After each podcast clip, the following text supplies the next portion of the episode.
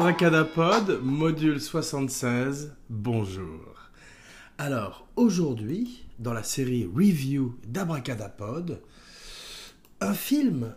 entre deux eaux, un film étrange car à moitié réussi, mais aussi euh, un film qui restera dans l'histoire du, du cinéma comme ces grandes cathédrales, ces grands chefs-d'œuvre ratés dont parlait François Truffaut, Alien Covenant de Sir Ridley Scott. Alors,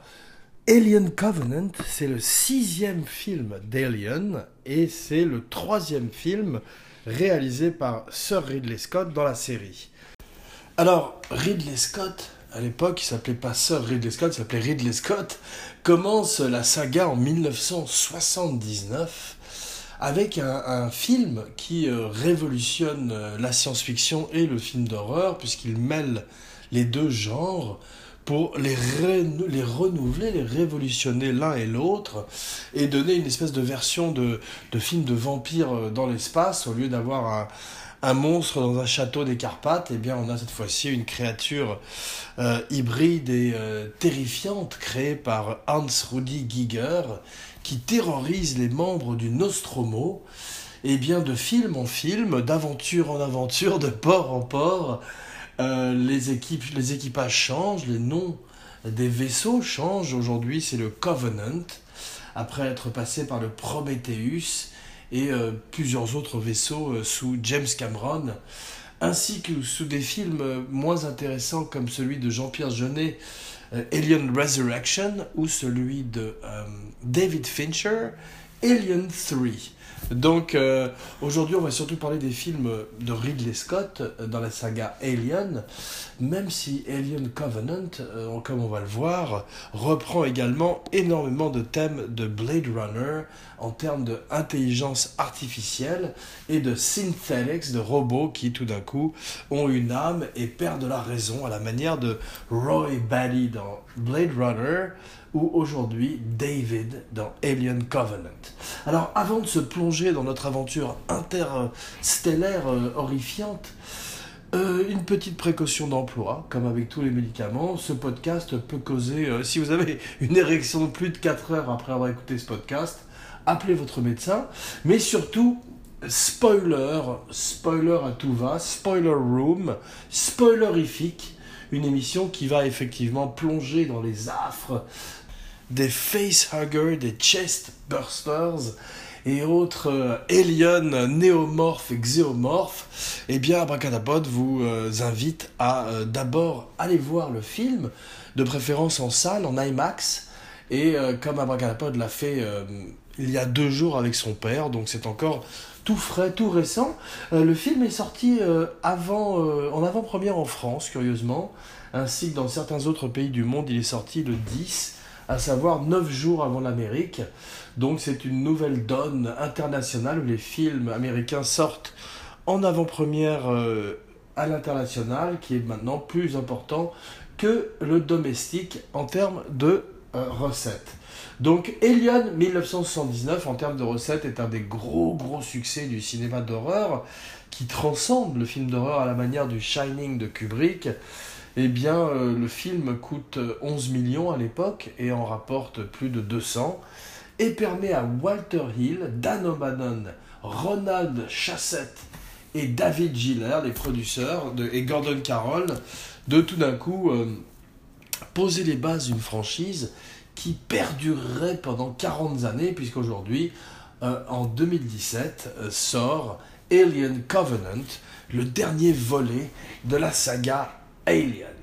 Alors, en 1979, euh, Ridley Scott est encore un, rookie. Il arrive euh, tout frais à Hollywood après les duellistes, après une très belle carrière dans la publicité. Ce sera un de ses premiers euh, enfants prodiges de la, publicité, lui, et non pas de la music video comme David Fincher. Mais c'est effectivement l'annonce au début des années 80 et à la fin des années 70, puisqu'on va voir qu'Alien a un pied fermement dans les années 70, avec son esthétique plus proche de 2001 et même de Star Wars, que des films qui viendraient par la suite et qui seraient plus euh, polissés, eh bien, euh, lui est un, euh, un, un, jeune prodige de la pub qui tout d'un coup est engagé. Il n'est pas le premier choix pour le film, mais il, euh, il donne tout. Il fait le storyboard, il, euh, il est à la caméra, il est, à, il est très présent au niveau du costume, et en particulier au niveau du monstre, de la créature, du cycle de vie de l'Elion. Alors pour ça, il se tourne vers un livre, Necronomicon, de Hans Rudi Giger. Alors j'ai un ami Pascal Avaux dont la théorie est que l'Alien est tellement euh, terrifiant, c'est parce qu'il est l'œuvre d'un véritable pervers démoniaque qui, est en, quelque sorte a un accès direct avec des images infernales et channel, euh, canalise euh, directement euh, des, images de son subconscient à la page montrant les pires cauchemars de l'humanité. Alors il est vrai que Giger en tous les cas a recréé le look du dragon pour le 21e, pour le 20e et le 21e siècle on voit que Alien Covenant, et c'est un des grands, des beaux aspects du film, s'inspire de nouveau des, dessins de Giger, aussi bien dans la création de nouveaux monstres comme le néomorphe. Spoiler alerte, un monstre qui devait être créé pour Prometheus, qu'on appelle le, le beluga alien, puisqu'il est blanc, il a la couleur du beluga, et ce côté translucide, translucent. Il y a une scène magnifique entre David, le grand Michael Fassbender, qui a un rôle de plus en plus important euh, depuis euh, Prometheus, et qui est euh, probablement le personnage le plus intéressant du film. C'est vrai qu'il est extraordinaire, il a un rôle, il a une dualité, puisqu'il joue deux robots, il joue David, le personnage qu'on a rencontré, le, robot excentrique, qui fait des expérimentations, une espèce de docteur Frankenstein avec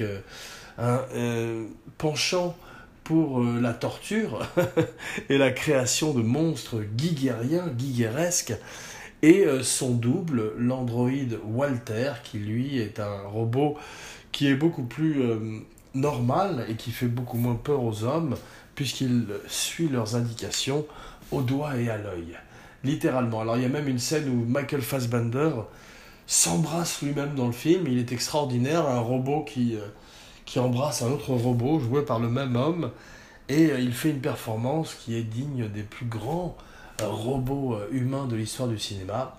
et qui entre dans le panthéon des, des androïdes comme Yul Brynner dans Monde Ouest ou ou bien sûr Arnold Schwarzenegger dans Les Terminators. Sauf le dernier, Genesis, où effectivement il est un petit peu en parodie de lui-même et euh, atteint son niveau d'incompétence malheureusement. Alors ce n'est pas le cas de Sir Ridley Scott. Maintenant Ridley Scott est plus vieux, il fait ce qu'il veut depuis beaucoup d'années. Tout d'un coup, qu'est-ce qu'il veut faire? Il veut revisiter le monstre de son enfance et qui est cet alien de Giger qu'il a rencontré dans le Necronomicon et qu'il a réussi à imposer aux exécutifs de la Fox, créant ainsi euh, un mythe euh, au même titre que Frankenstein, le monstre de Frankenstein, pardon, Dracula ou la momie d'ailleurs qui ressort ces jours-ci euh, face versus Tom Cruise et Russell Crowe, étrangement dans le rôle de Dr Jekyll et Mr Hyde. Et euh, donc, pourquoi pas Un film qu'Abracadapod ira voir probablement en salle. Mais donc, en 70, ça, euh, en 79, le cinéma n'est plus le même qu'en 2017. Et Ridley Scott décide de faire un film qui est euh, un film, puisque Prometheus, il a eu pas mal de mémos des exécutifs lui disant Mais où sont les aliens? C'est bien beau de faire une espèce de conte philosophique théologique euh, même euh, pour retrouver la trace de, de la création de l'humanité avec les engineers qui auraient effectivement en mélangeant leur ADN à cette espèce de liquide noir, de black goo, créé tout d'un coup les humains qui eux-mêmes en, en, en, échange auraient créé les androïdes tels que David qui lui-même en jouant avec l'ADN des humains et cette ce liquide noir, this black goo, créerait le xénomorphe et également le néomorphe dont nous parlions précédemment, qui est cet alien blanc avec lequel David a une scène magnifique où il lui souffle dans le nez un étalon en disant que si vous soufflez dans le nez d'un néomorphe, il vous appartient pour la vie. Donc c'est une des grandes scènes du film. Le film est, à la manière de Prometheus, a certaines grandes scènes de bravoure mais aussi énormément de scènes qui sont un petit peu ridicules, en particulier dans le comportement des membres de l'équipage, et en particulier surtout dans leur côté générique. Alors autant dans le premier film de 1979, on pouvait discerner très distinctement tous les membres d'équipage du Nostromo, ainsi que tous les acteurs qui les, qui les incarnaient, qui étaient fantastiques, que ce soit Ian Holm dans euh, ce que va devenir euh, David plus tard, cette espèce de company man, ce robot qui euh, obéit à Mother, obéit à la Terre, obéit à Wayland Yutani, la compagnie maléfique, la corporation maléfique qui est derrière tous les, euh, déboires de, tous les acteurs de toutes les séries d'Alien, en particulier Ripley, eh bien cette fois-ci Ripley est remplacée par Daniels, mais euh, à part elle, Tennessee euh, et bien sûr Walter slash David, il est très difficile de se rappeler d'autres des membres de l'équipage du Covenant, le nouveau vaisseau de Ridley Scott, bien que la bonne idée qu'Abracadapod aime beaucoup, c'est que cette fois-ci ce sont des couples. Donc d'abord c'est plus proche de la réalité, puisque effectivement, euh, on parle de colonisation de Mars avec des couples. Eh bien, cette fois-ci, euh, ces colonistes qui partent pour terraformer une planète orgaille à des années-lumière de notre planète à nous, et qui fait accrocher vers une autre planète qui semble euh, hospitalière, bien qu'ils fassent la même erreur que dans Prometheus, qui est de toucher toute une faune et une flore qui n'a pas l'air particulièrement sympathique et qui est surtout totalement alien, comme l'indique le titre, et euh, effectivement euh, s'intoxiquer et devenir petit à petit infectés à leur tour. Donc cette fois-ci, ce ne sont pas des espèces de pénis qui ressemblent à des serpents aliens, mais des spores qui entrent dans, le nez et dans l'oreille de deux des protagonistes qui font l'erreur de ne pas porter de casque dans un milieu qu'ils ne connaissent pas à des milliers d'années-lumière de la Terre. Donc c'est une erreur de, euh, de calcul du capitaine qui est joué par euh, Billy Crudup, un très bon acteur qui jouait euh, Doc Manhattan, la seule bonne chose de Watchmen de Zack Snyder. Ou en tout cas, une des bonnes choses du film, parce qu'il y avait aussi le The Comedian qui était pas mal, avec, un acteur dont le nom m'échappe, qui joue le méchant maintenant dans The Walking Dead. Eh bien, euh, effectivement, euh, curieusement, Billy Crudup succède à James Franco, qui est exactement à l'écran 5 secondes avant de mourir brûlé dans son caisson de cryogénisation qui lui permet d'être dans un sommeil suspendu euh, pendant que le vaisseau couvre des années-lumière et voyage pendant des années. Eh bien, James Franco, ainsi que tous les autres membres de l'équipage au début du film, est ramené brutalement au réveil car il traverse une tempête électrique et malheureusement il y a une, malfonction dans le, costume de cryogénisation de James Franco et euh, beaucoup plus rapidement encore que Janet Lee dans, dans Psycho, eh bien il passe exactement 5 secondes à l'écran puisqu'on ne le voit après que à travers une image de computer où il fait de l'alpinisme, James Franco avec des amis d'ailleurs un week-end qui n'a aucun rapport avec le film. Donc c'est une des autres curiosités de ce film qui n'en manque pas c'est euh, la brièveté du caméo de James Franco qui retrouve Danny McBride. Alors Danny McBride vient également de, pas, pas, complètement de l'écurie de Seth Rogen comme James Franco. Il n'était pas dans Freaks and Geeks de Judd Apatow, mais il était dans The Foot Fist Way, son premier film qu'il a mis sur la carte, une comédie indépendante, très drôle d'ailleurs, où il fait un professeur de, de karaté dans un petit village américain, une petite ville des États-Unis. Eh bien, cette fois-ci, c'est un des premiers rôles dramatiques de sa carrière. Il joue euh, le pilote du Covenant. Il est très bien, il ressemble un petit peu à une espèce de Slim Pickens. Il est, euh, s'appelle Tennessee. Ils ont voulu euh, un vrai redneck et en particulier quelqu'un qui ait le sens de la comédie, car c'est un des rares personnages qui soit un petit peu écrit sur le papier, puisque comme Abracadapod le disait précédemment malheureusement, un des problèmes du film, c'est le côté générique de tous les membres de l'équipage qui sont là une fois de plus comme simplement euh, chers à Alien et euh, un petit peu à la manière des films d'horreur, des slashers qu'ils mimiquent un petit peu par instant, ne sont là que pour mourir et avoir des morts de plus en plus gore. D'ailleurs, Abracadapod euh, est surpris par le côté gore du film Ridley Scott a près de 80 ans, il est comme un Martin Scorsese. En fait, il a envie, comme avec le, loup de Wall Street ou avec Silence, de montrer une violence qui est de plus en plus crue et de montrer qu'à leur âge avancé, un petit peu également comme George Miller avec Fury Road, le dernier opus de Mad Max, montrer qu'ils ont encore la même euh, sauvagerie et rage qu'un jeune metteur en scène. Donc euh, Alien a à la fois des côtés classiques mais des côtés très modernes. Classique car il est tourné euh, en lieu réel, en particulier en Nouvelle-Zélande, des très belles régions inhabitées de jungle qui rappellent un petit peu Jurassic Park par leur esthétique mais euh, que euh, Ridley Scott filme de façon magnifique, car il est avant tout un visualiste, un grand, grand art director, un grand storyboarder, et qu'il amène en général toujours le cachet d'une image absolument sublime. C'est le cas avec ce film aussi, qui est très beau à regarder. Les créatures sont euh, magnifiques, beaucoup de, de tohu-bohu sur l'internet comme d'habitude. D'une part par le côté digital, car c'est effectivement une des premières fois qu'elles sont quasiment euh, complètement intégralement réalisées en images de synthèse, avec euh, l'exception de certains plans très rares, comme un plan dans la douche, qui rappelle d'ailleurs les films comme Vendredi 13 ou euh, Halloween, plus que d'un film de Alien, c'est un clin d'œil de Ridley Scott, au côté horrifique du premier film qu'il a essayé de recréer, malheureusement pas de façon complètement réussie, dans le nouveau film, mais Abracadapod lui tire quand même son chapeau, car il a cette verve euh, de jeune metteur en scène, et euh, au lieu de faire une espèce d'épique film historique ou biblique, comme il avait raté avec Gods and Monsters ou Gods of Egypt,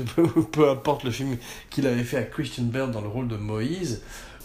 le revoilà sur son territoire, la sci-fi horrifique, j'ai failli dire la sci-fi érotique. c'est pas tout à fait ça. Mais euh, effectivement, Alien Covenant a quand même une scène nue sous la douche, car ce vieux pervers de Ridley Scott ne pouvait pas s'en empêcher. Alors, au casting, il y a également Catherine Waterstone dans le rôle d'une espèce de proto-Ripley, d'ancêtre de Ripley. Elle est bien, elle n'a pas grand-chose à faire, mais euh, elle le fait avec beaucoup de cœur et de courage. Elle perd son, mari au début du film, qui est James Franco. Euh, qui brûle dans un caisson euh, de cryogénisation et qui a 5 minutes à l'écran, 5 secondes même carrément. Et elle est très bien, mais elle est face à Danny McBride et fait avec lui un très bon couple par la suite du film. Alors c'est vrai que la bonne idée du, couple, du film, pardon, c'est d'en avoir fait des couples, contrairement à Cameron qui en avait fait des Space Marines, des marines de l'espace. On retrouve un petit peu ce côté réaliste, ce côté véritable être humain qui partirait dans l'espace et qui tout d'un coup se retrouverait face à l'ange ou aux anges de la mort, créé par Hans Rudi Giger, contrairement à des Space Marines ou à des pirates ou à des, euh, des, bagnards, c'est-à-dire des personnages plus hauts en couleur. On préfère des personnages comme ces couples de colonistes ou comme les truckers, les routiers de l'espace du premier film, pour avoir une aventure qui soit plus proche du profane face au sacré. Donc le sacré est très présent dans le film avec non seulement David qui se réfère tout le temps euh, de Byron, de Shelley, de la Bible, de Paradise Lost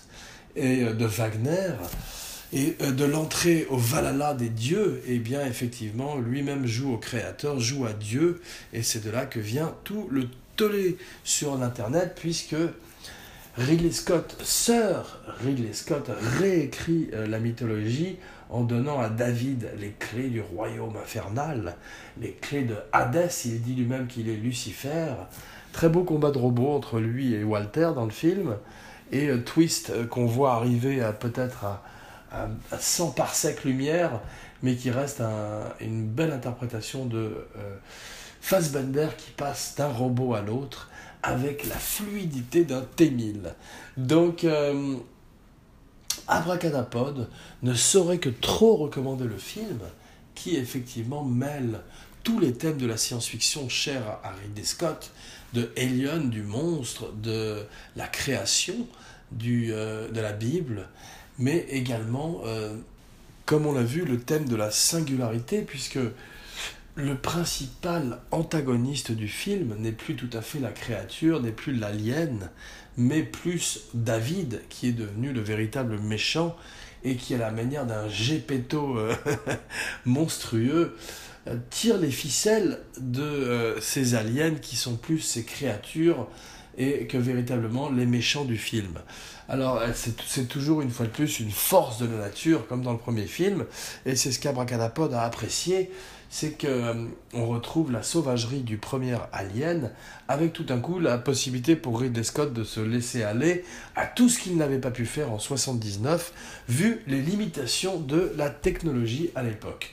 Donc on sait qu'à l'époque, effectivement, il était obligé de ne pas montrer l'alien à la matière, à la manière, pardon, à la matière, à la manière de Spielberg pour euh, Les Dents de la Mer, eh bien, le film en, bénéficiait, puisqu'effectivement, euh, moins on le montrait, plus on pouvait l'imaginer. Eh bien, cette fois-ci, euh, Ridley Scott montre tout, comme si Spielberg décidait aujourd'hui de revisiter Les Dents de la Mer, bien que lui ne pourrait pas le faire complètement, puisque son monstre est un requin, et qu'on a vu aujourd'hui que le requin est simplement un animal en voie d'extinction, contrairement à l'alien qui est né d'un cauchemar érotique de Hans Rudi Giger. Voilà, donc... Euh, Michael Fassbender euh, tient le film sur ses épaules. Il est euh, pieds nus pendant une grande partie du film, ce qui est beau parce qu'il ressemble à, un primate. Il a un côté primal qu'on peut retrouver avec le John McClane de Die Hard. Euh, il donne une grande performance pieds nus de l'histoire du cinéma et montre à quel point David n'a que faire des conventions humaines qu'il finit de plus en plus par dépasser pour devenir lui-même le créateur qu'il a rêvé d'être au début du film face à Wayland, qui est rejoué une fois de plus par le grand Guy Pearce, qui fait un caméo digne d'un Robert Downey Jr. dans les films de Marvel maintenant, c'est-à-dire 5 minutes. Mais 5 minutes qui comptent, puisqu'elle pose la base de la création de David, elle pose euh, le côté capricieux de David, et euh, montre effectivement euh, les prémices de tous les malheurs qui vont arriver par la suite, au moment où il va vouloir, avec son complexe de Dieu, his God complex, jouer lui-même à Dieu et devenir Wayland. Euh, d'ailleurs, c'est curieux car les personnages des ingénieurs, des engineers qui étaient si mystérieux, c'est ce qu'on reproche à Ridley Scott, c'est d'avoir réécrit la mythologie en faisant de David le créateur des xénomorphes alors que c'était plus intéressant de les avoir mystérieux. Il est vrai que si euh, tout d'un coup quelqu'un arrivait en expliquant la, et la naissance du Joker, ce serait probablement plus frustrant qu'autre chose, mais là, ce sont les aliens, ils appartiennent à, Ridley Scott, à David Giller et Walter Hill. D'ailleurs, c'est pour ça que les robots s'appellent David et Walter. C'est en hommage au producteur David Giller et au grand metteur en scène Walter Hill. Warriors, come out to play! Bien sûr,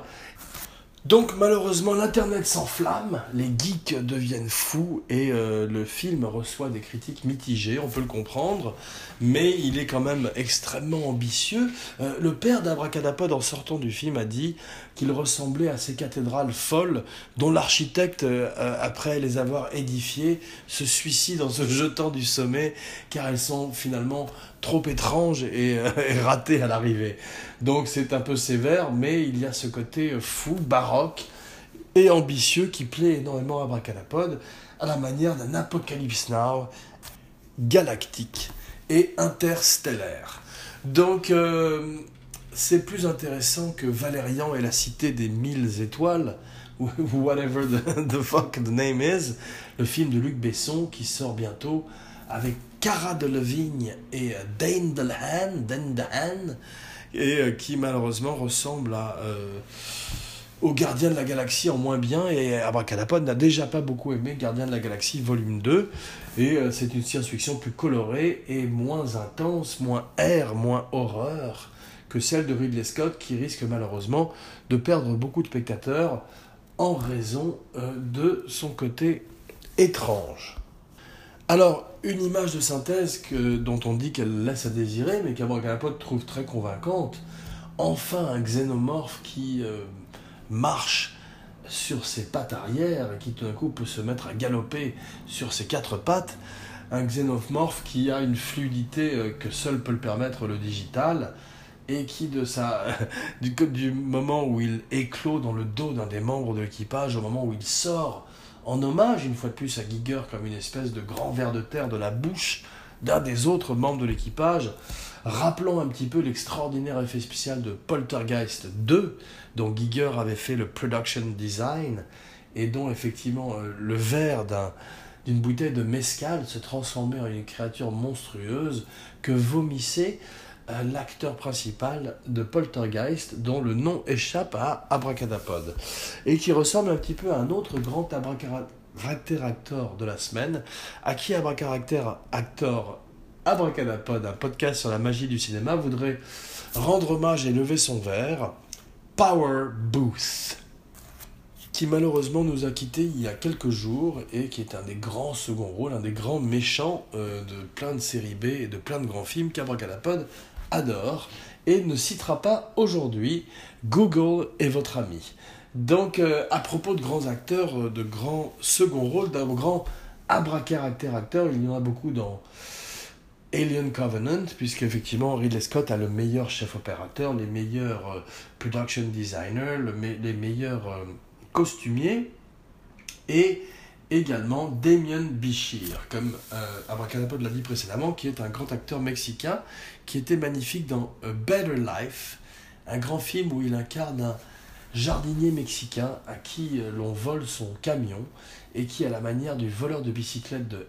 Vittorio de Sica, eh euh, se retrouve complètement démuni et risque de perdre non seulement son emploi, mais sa vie.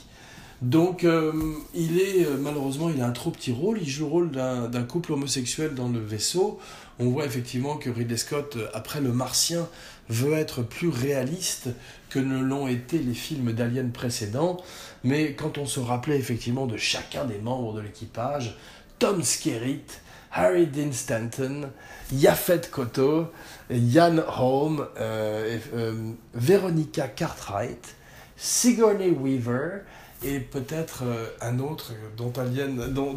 le nom échappe à Abracadalien, eh bien, euh, aujourd'hui, il est difficile de se rappeler de plus d'acteurs que Damien Bichir, Billy Crudup, Danny McBride, et bien sûr Catherine Waterston et Michael Fassbender. Alors, Catherine Waterston a un rôle un petit peu ingrat, puisqu'elle, effectivement, elle elle ressemble à un ancêtre de Ripley, à un ancêtre de Sigourney Weaver, aussi bien dans le look que dans le rôle qu'on lui a écrit, et se contente de courir dans le vaisseau et de prendre des décisions plus ou moins intelligentes. Euh, on reproche effectivement, comme je disais une fois de plus, à tous les personnages du film de faire des décisions complètement idiotes et euh, de mettre tout d'un coup la tête dans un œuf au moment où un facehugger est sur le point de sortir et de faire confiance à un androïde qui a l'air extrêmement louche en la personne du grand Michael Fassbender qui joue un double rôle qui est peut-être euh, le grand rôle de sa carrière, David et Walter. Donc, euh, étrange scène où David apprend à Walter à jouer de la flûte et euh, beaucoup de connotations homosexuelles entre Michael Fassbender et lui-même. Donc une fois de plus, Ridley Scott s'amuse à pousser un petit peu les conventions et ça reste parmi les meilleures scènes du film.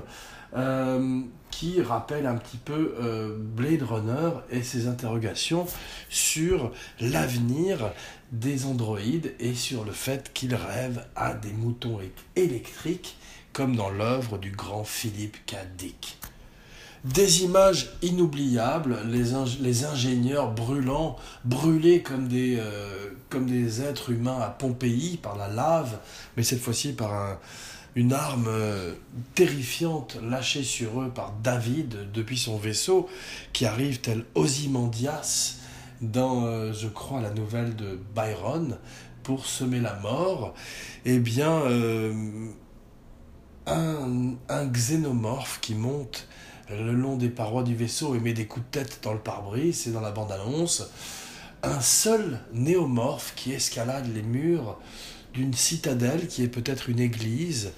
Euh, espérons revoir les ingénieurs, les, xénomorphes et les néomorphes dans le prochain, car ce film est à la fois une sequel et une prequel, c'est de plus en plus compliqué. et, euh, et le film du milieu d'une série de trois, peut-être même quatre films qui nous rapproche dans le temps du Alien de 1979 et finirait par boucler la boucle. Qu'est-ce qui est venu en premier, l'œuf ou l'alien Donc on va finir par avoir la réponse à cette question millénaire. Euh, fallait-il répondre à toutes ces questions? C'est ça la grande question en fait. Peut-être pas, peut-être fallait-il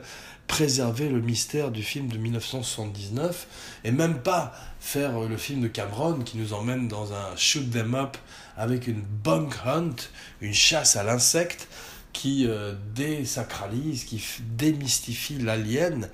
qui dans le film de Ridley Scott reste l'ange de la mort, inexpliqué, inexplicable, mystérieux et par essence alien,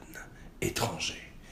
Donc le huitième passager, voilà un très beau sous-titre de film, c'était sur l'affiche, au même titre que dans l'espace, personne ne vous entend crier, Nobody can hear you scream. Donc beaucoup de gens ont eu beaucoup de talent, des gens qui ont fait l'affiche aux gens qui ont fait la musique. C'est le cas également dans Alien Covenant, où euh,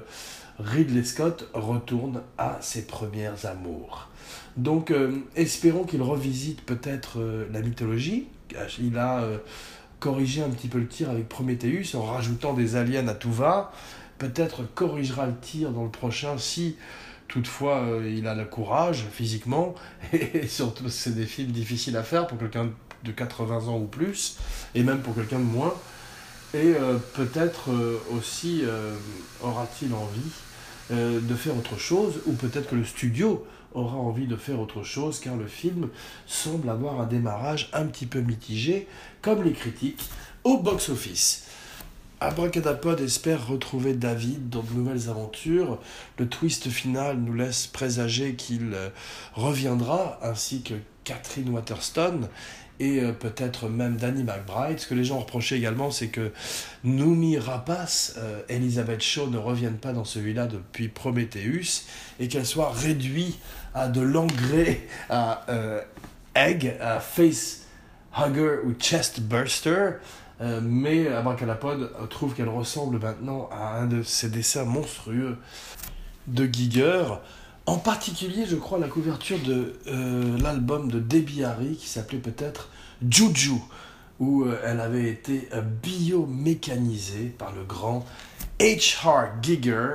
à qui Abracadapod a consacré une spéciale dans le passé et à qui Abracadapod lève son verre aujourd'hui. Alors, peut-être que les ingénieurs reviendront, peut-être que nous reverrons David jouer à Frankenstein, jouer euh, au créateur avec euh, l'ADN des colonistes du film du Covenant. Mais euh, l'avenir nous le dira. En tous les cas, en parlant d'avenir, Abracadapod voudrait parler un petit peu du présent, du passé et de l'avenir avec cette Abracadanella, une nouvelle rubrique qui effectivement parle de l'année aujourd'hui 2017 et fait un survol en votre compagnie des films que Abracadapod a vus ou a envie de voir. Alors, on a fait une spéciale Kong Skull Island parce qu'effectivement, c'est un très bon euh, popcorn movie qu'Abracadapod vous recommande une fois de plus. Euh, en parlant d'effets spéciaux, c'est un film qui, euh, également pour les amateurs de visual special effects, délivre, délivre The Goods, et eh bien à la manière de Alien Covenant. C'est pour ça qu'on ne peut pas être complètement déçu à l'arrivée, car même si l'histoire est un petit peu fragile par endroits, il y a certains morceaux de bravoure qui justifient pleinement le prix du ticket. Alors Logan, pour l'instant, euh, au même titre que Get Out, le film préféré d'Abragalapod de 2017, la fin de Wolverine, une fin en beauté, une fin en fanfare, le Unforgiven de Wolverine. D'ailleurs, la semaine prochaine, spécial Unforgiven. Euh, Beauty and the Beast, Abracadapod ne l'a pas vu. Abracadapod est un grand fan de celui de Jean Cocteau, qui n'est pas une comédie musicale, contrairement à ceux de Walt Disney, qu'il soit animé ou en live action.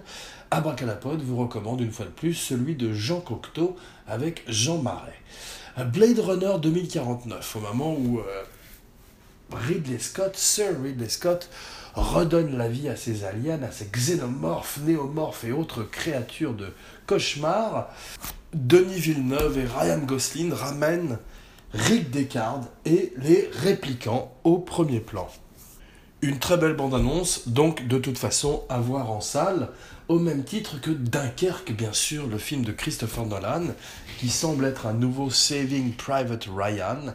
et euh, avec Kenneth Branagh, le grand Tom Hardy et plein d'autres magnifiques acteurs anglais,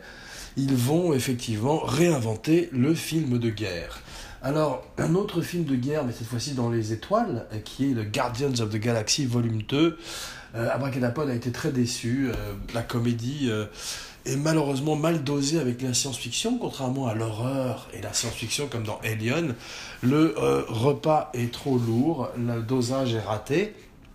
Et à l'arrivée, Abracadapod ne vous recommande pas Guardians of the Galaxy Volume 2. Alors, est-ce que ce sera le cas de Star Wars The Last Jedi, le film dans l'espace de trop?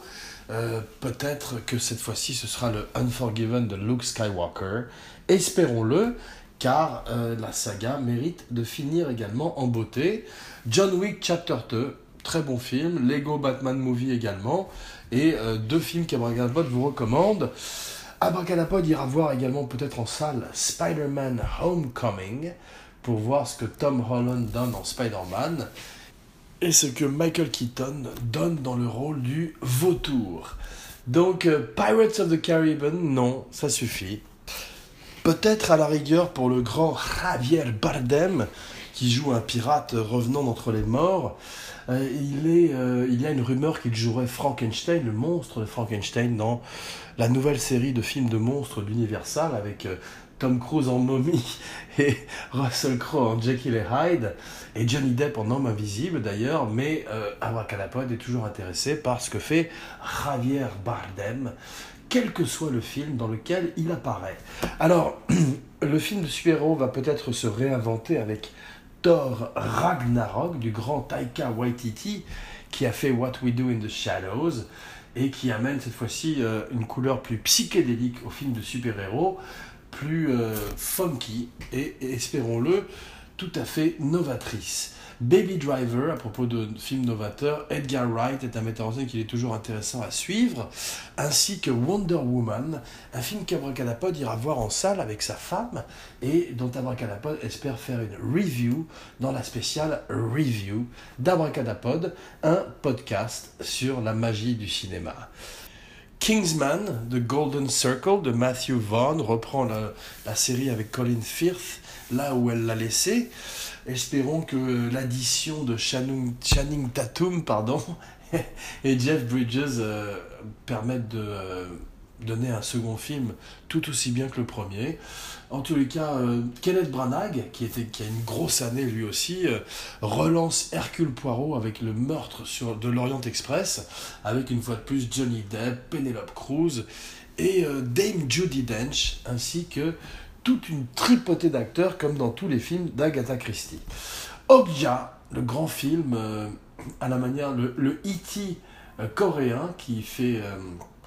parler de lui à Cannes à cause de- des problèmes avec Netflix, qui échappe complètement à Abracadapod. Et effectivement, comme Abracadapod l'a dit précédemment, La momie et War of the Planet of the Apes, qui reprend euh, le livre de Pierre Boulle, là où on ne l'attendait pas. Pierre qui boule n'amasse pas mousse, Jean Weber, signing off.